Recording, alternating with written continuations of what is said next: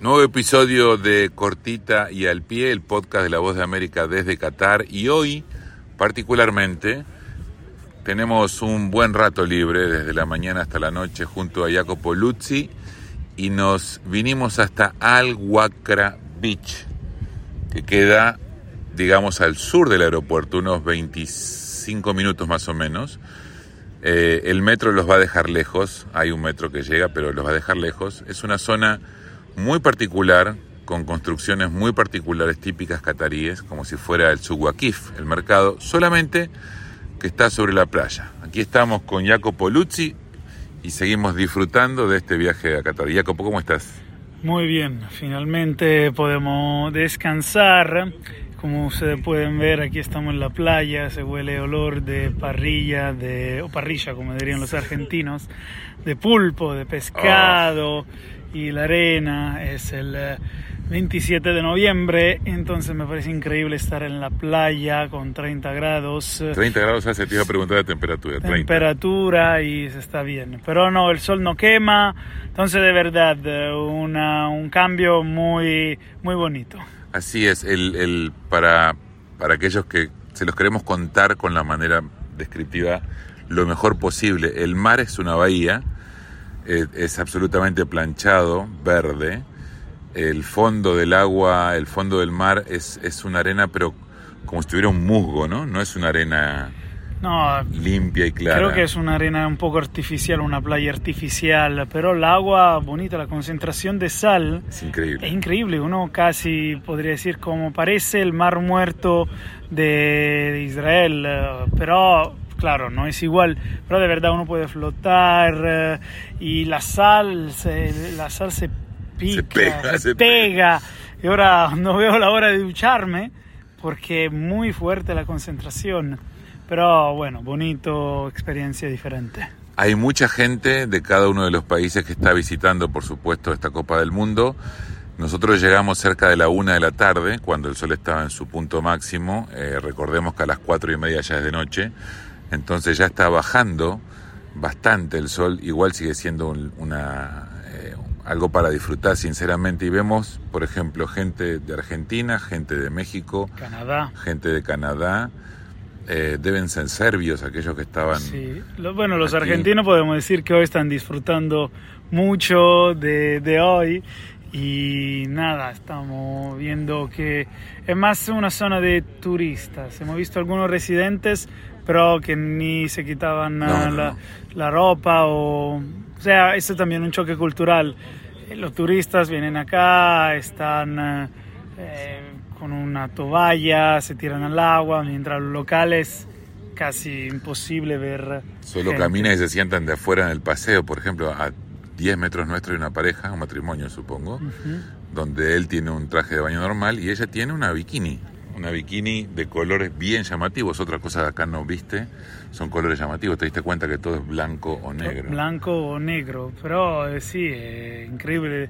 Este, Se ve piel, digamos. Esta mezcla cultural, y esto es una cosa que a mí me queda, me deja siempre sin palabras, eh, que tú vas en la calle, ves una mujer toda tapada con eh, hasta la, se ven solo los ojos y al lado una mujer media desnuda en ropa europea estilo estadounidense y una al lado de la otra amigas y te, te deja entender como en elección mucho de quién respeta su religión, su cultura, pero todos aquí pueden vivir juntos, juntos. y es muy bonito porque en otros países así no es. Es una gran verdad. Eh, bueno, la gente está saliendo del agua. Ya vemos unos galeses, mira, tienen el sombrerito, ese gorro típico galés. Que muchos creen que sea algo de arcoíris. Hay, hay, uno que tiene el diseño específico de arcoíris. Ese es un gorro galés. En inglés, ¿cómo era que se llamaba? Que tú me lo dijiste. Se llama bucket hat. Bucket hat. Como si se eh, pusieran un, un, un, balde en la cabeza, para que se entienda en español. Y hablamos también de estos temas, un poco las polémicas, un poquito, un chiquitito, justo para dejarle qué pasó esta semana de bueno, los derechos de la comunidad LGBTQ, la polémica de la FIFA que ha impedido a los jugadores llevar la banda del capitán. Pero parece que ahora la FIFA ha dejado los uh, hinchas, los aficionados entrar con estos símbolos. Sí, es como que se aliviaron las tensiones, ¿no? Bajó un poco la tensión también, o sea, ahora se está hablando más de fútbol, hemos visto en los últimos días, más que de temas afuera de la, de la cancha. Creo que la tensión también está un poco bajando. Los primeros días eh, no se podía vender alcohol, la provisión, eh, todos los derechos humanos. Y obviamente nosotros seguimos hablando de esto, pero mirando la tensión mediática ha bajado mucho y es más lo que sale en la cancha. Correcto. Y mientras hablamos con Jacopo nos invade. Dice Jacopo que por el conocimiento de su nariz es una parrillada de Mejor pescado. con perro, con Eh, el olor. Yo le siento más olor a kebab, pero No, no, será una juro. discusión que tendremos. El que pierda paga el almuerzo, ¿te parece? Va, está bien. Listo. Entonces, mientras va cayendo el día, es cuando más gente viene, porque la gente, el turista, no tiene el concepto de que esto es una playa. Entonces viene vestido como que de paseo, digamos, ¿no? Y, y, y, y sí comienzan a verse más banderas. Se están jugando partidos hasta ahora, pero sin embargo hay gente que está disfrutando de la playa. Por allá ya llegó, mira, un grupo con una pelota de fútbol, que son canadienses, Canadienses. los que, los que llegaron con la pelota de Con todas fútbol. las piedritas que están en esta playa, yo no jugaría por, porque los pies te van a doler después. Sí, sí. No es una playa como Copacabana, o sea, para entendernos. Sí, la tiene, tiene mucha piedrita caliza, que, que- que es- es la base de esta parte, le explicaba Jacopo, esta parte es rocosa, esta parte que pega al el mar en este lugar, cuando vas más al sur o vas más al norte, sí es más arena. Y allá, por ejemplo, se ve llegar en el cielo, arriba del celeste in- increíble de este mar, se ven llegar aviones. Y notaste que también allí la arena Es una, pues está bajo el mar, fíjate que hay una entrada de arena. Y Que allá, en la playa. exacto, y allá a lo lejos se ve algún barco pesquero y mucho más lejos algún barco tanque, que son los que traen, los que mueven eh, el petróleo de la dirección que está haciendo aquel barco hacia allá es donde están las plataformas petroleras. Entonces la que lleva y trae el petróleo del mar. Pero en sí eh, es este es realmente disfrutable la tarde aquí. Obviamente que en pleno verano esto es imposible. imposible. Si fuera verano aquí serían 40 y pico grados, no sería vivible. Y, y de hecho, ahora porque estamos en la playa, pero si uno entra dentro del mercado aquí de donde estamos, casi imposible a la una cuando llegamos a encontrar gente caminando porque se puede eh, percibir el calor Mm. que hace y estamos eh, al final de noviembre. De hecho, pero una cosa importante hablando de, de los partidos que tenemos que aclarar, muchos hablaban del calor, eh, el aire eh, acondicionado dentro. Nosotros fuimos a algunas canchas y tú tuviste frío, ¿no? No, no tuve frío, tampoco tuve calor. Bien, se estaba, Estaba bien, bien. Hacía 20 24 grados en el campo. súper bien. Muchos temían que el calor iba a ser un problema, pero por ahora parece que todos los No. partidos, eh, creo que la única queja que no hemos escuchado, una queja importante so- es sobre el, el costo de los billetes. Estamos mirando que Para mucho- entrar a los estadios. Para entrar a los estadios. eh, Nosotros también estamos tratando un poco de investigar sobre el asunto con la BOA y cuestan 4, 5, 6, 7 veces. Uno puede terminar pagando 500 dólares un partido como eh, Croacia contra Canadá, que Sí. usualmente un partido que yo miraba el precio real son 70 dólares. 75 dólares. El partido que, que- que pude ir de Argentina a México, el precio real del, del ticket eran 75 dólares. Y ahora uno lo encuentra y lo paga. Pero lo vendían afuera, eh, fila 4, lo vendían a 500 dólares. 500 dólares. Si esto FIFA, la FIFA dice que ha vendido todos los billetes y que obviamente, claro, sabemos que muchos compraron los billetes en los portales de reventa eh, donde realmente se puede conseguir. Porque yo ayer estaba en el sitio de la FIFA, tú entras donde venden los billetes y imposible encontrar un asiento. Lo único que se encuentra es el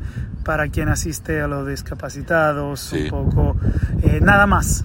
Pero nada está, más. está bueno eso que, que- que estás hablando porque notamos que había estadios vacíos, Ajá. parte de los estadios vacíos, y la FIFA dijo que estaba orgullosa porque había completado el 98.5% de capacidad de estadios vendidos y la explicación que encontramos en algunos medios, Ajá. por ejemplo de Argentina, creo que compartí contigo esa nota, es que fueron vendidos a compañías de turismo alrededor del mundo, a empresas de publicidad, a empresas de marketing, para quedar bien con sus clientes y evidentemente no han podido venir, no han podido venderlas, entonces Jacopo se lo puede contar mejor. Pasa lo que ocurrió en un partido en el que abrieron la puerta directamente. Claro, con eh, la- el partido de Camerún. Sí, Camerún. Camerún. Y sí, abrieron las puertas para llenar, porque obviamente ver estadios medio vacíos no pinta bien. Y de hecho sí, vamos a ver ahora, claro, el partido como Argentina-México o Serbia contra Brasil, 90.000 personas mirando el partido dentro del estadio Lusail, el nuevo, donde se jugará también la final. Pero eh, cuando vemos partidos que no son más eh, mm, número uno, los más importantes, fácil ver los estadios. Sobre todo ahora que Qatar, recordamos, se quedó fuera Sí. del Mundial porque perdió también eh, contra, Sene- contra Se- Senegal. Contra Senegal. Y entonces, eh, primer ah, equipo anfitrión, organizador en la historia de la FIFA a quedarse ya fuera del Mundial Con solo dos con partidos. solo dos partidos.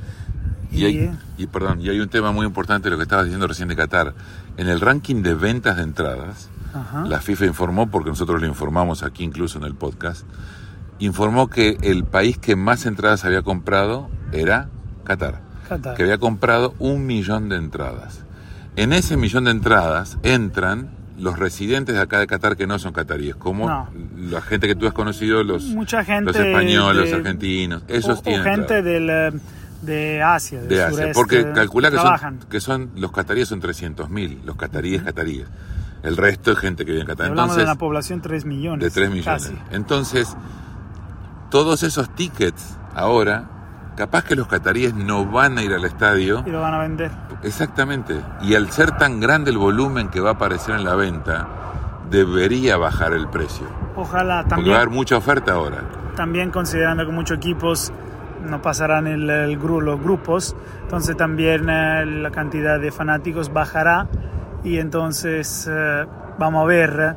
Y queremos un segundo hablar de, de fútbol. Sí, pero vamos a la sombra. Vamos a la sombra. No, de fútbol no, porque recordad que esto es semanal. Ah, claro. Entonces, si nosotros hablamos hoy de resultado, cuando estemos, cuando la gente nos esté escuchando dentro de unos días, va a decir, quedó viejo.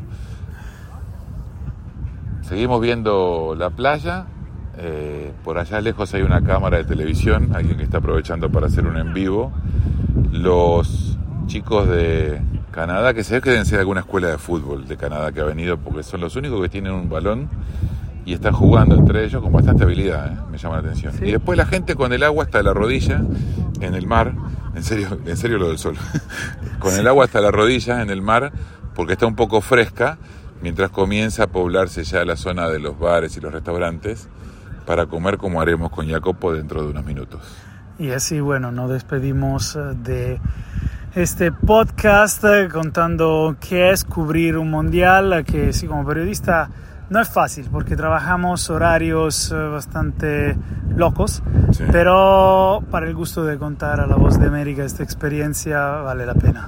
Listo, así está, pasó Jacopo Luzzi, soy Nelson Viñoles, corresponsales de La Voz de América en Qatar, para Cortita y al Pie, un nuevo episodio esta vez y otra vez en medio del Mundial.